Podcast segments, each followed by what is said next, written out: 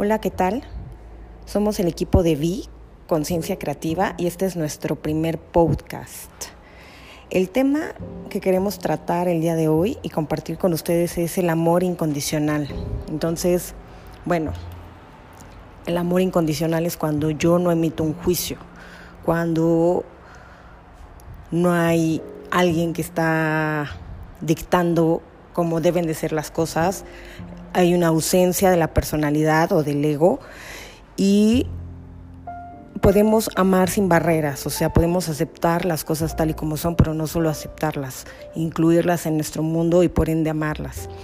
Entonces, es muy importante que en el proceso de la conciencia nosotros podamos aprender a eliminar las barreras con las que fuimos, bueno, las que fuimos incorporando en nuestra conciencia conforme nacimos, crecimos, se nos dio nombre, se nos dio nacionalidad, se nos dio educación. Y todo eso hace que vivamos separados de los demás, en el que yo me soy diferente de ti. Sin embargo, al ser manifestaciones de una conciencia divina y de un todo, eh, manifestado en diferentes experiencias, al yo poder eliminarlas voy a poder ser parte de todo que ya lo soy, sin embargo es como, como un corcho, un corcho que se sumerge, se sumerge. Esa es la resistencia y esos son los condicionamientos, porque el amor y la unidad con el todo ya lo somos. Entonces cuando tú quitas la resistencia y sueltas el corcho, vuelves a tu estado natural, que es amar. No es algo que debamos de aprender, porque ya lo sabemos, es algo, una misión del alma, ya nacemos con eso que es una parte intuitiva. Sin embargo, las circunstancias de nuestra vida, nuestros modelos educativos, por familia, escuela y sociedad, pues hacen que vivamos y nos comportamos de cierta manera para poder, entre comillas, encajar en el mundo y desempeñar un papel, ¿no? O sea, soy mamá o soy la empleada o soy la esposa sin embargo, yo soy, sin ninguna etiqueta, yo solo soy. Al no identificarme, puedo manifestar de mejor manera para lo que vine a este mundo que es amar y servir. Cuando yo me encasillo en una etiqueta, traigo ciertos mandatos sociales, culturales, en los que yo creo que debo de hacer algo para conseguir algo, ¿no?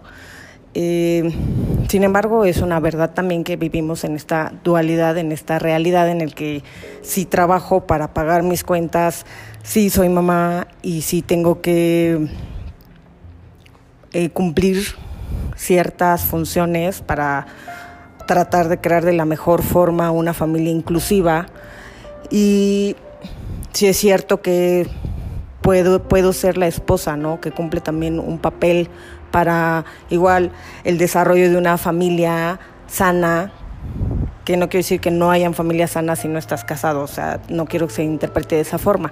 Sin embargo, todos podemos jugar ciertos papeles que, que creemos en nuestra mente, que es la personalidad, que debemos de cumplir para poder funcionar en el mundo. Y bueno, sí, también es de esa forma.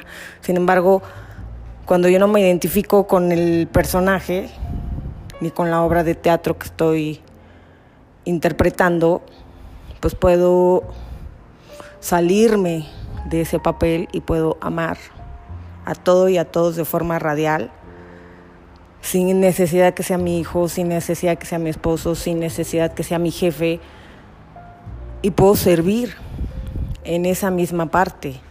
Ahora, hay momentos en el día en el que puedes estar atorado en tu personalidad, porque puedes estar atorado en el, híjole, tengo que hacer esto, o tengo que entregar un reporte, o tengo que llevar al niño. Entonces es muy, muy difícil de repente estar con el amor incondicional cuando vas en el coche. Y vas tarde a la clase de karate, o vas tarde a llevarlo a sus clases de piano.